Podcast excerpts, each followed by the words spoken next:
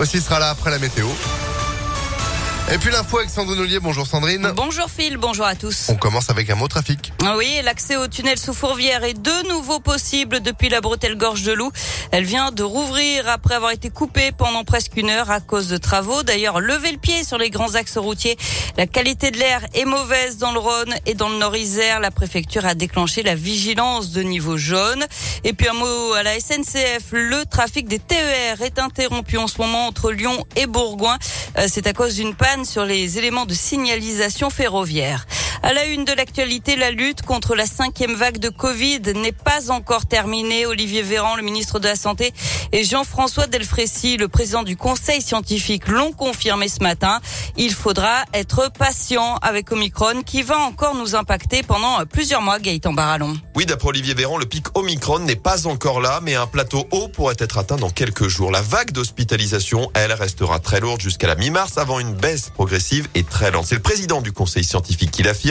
Jean-François Delfrécy qui évoque également l'apparition d'un sous-variant Omicron BA2 apparu en Inde où il sera en train de devenir majoritaire.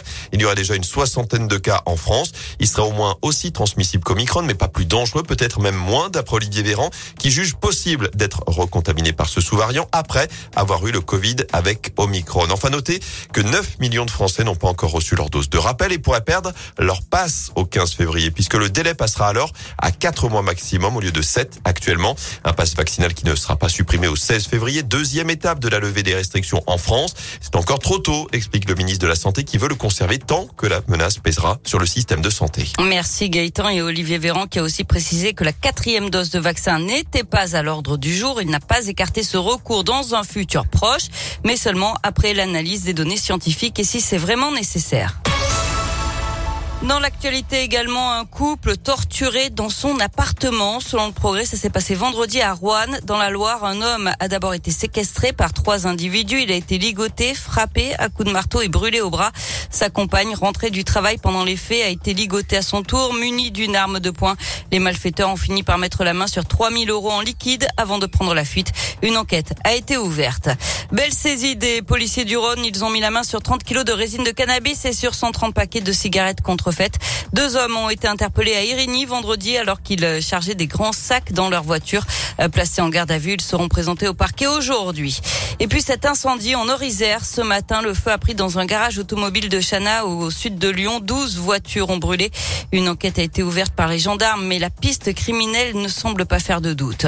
Et puis on a appris la mort de la résistante euh, lyonnaise Pierrette Brochet-Rossi. Elle avait 103 euh, ans, arrêtée en 1944, détenue à Montluc. Elle avait été déporté le 11 août 44 dans le dernier convoi au départ de Lyon. On passe au sport avec du tennis. C'est Rafael Nadal qui s'est qualifié pour les demi-finales de l'Open d'Australie. L'Espagnol a battu le Canadien euh, Chapovalov en 5-7 et plus de 4 heures de jeu. Gaël Monfils entre sur les cours face à l'Italien Berrettini. Du handball, les Bleus se sont rapprochés des demi-finales de l'Euro hier après leur victoire face au Monténégro, 36 à 27. Un nul pourrait suffire face au Danemark. Match à suivre demain à partir de 20h30. Enfin du basket ce soir, l'Asvel joue en Euroleague. Les Villeurbanais affrontent le Bayern Munich à 21h à la et vous aviez gagné vos places évidemment sur Impact FM, tous en tribune. Merci beaucoup Sandrine pour l'info qui continue sur notre site internet et on se retrouve à midi. À tout à l'heure. Allez, à tout à l'heure 11h04.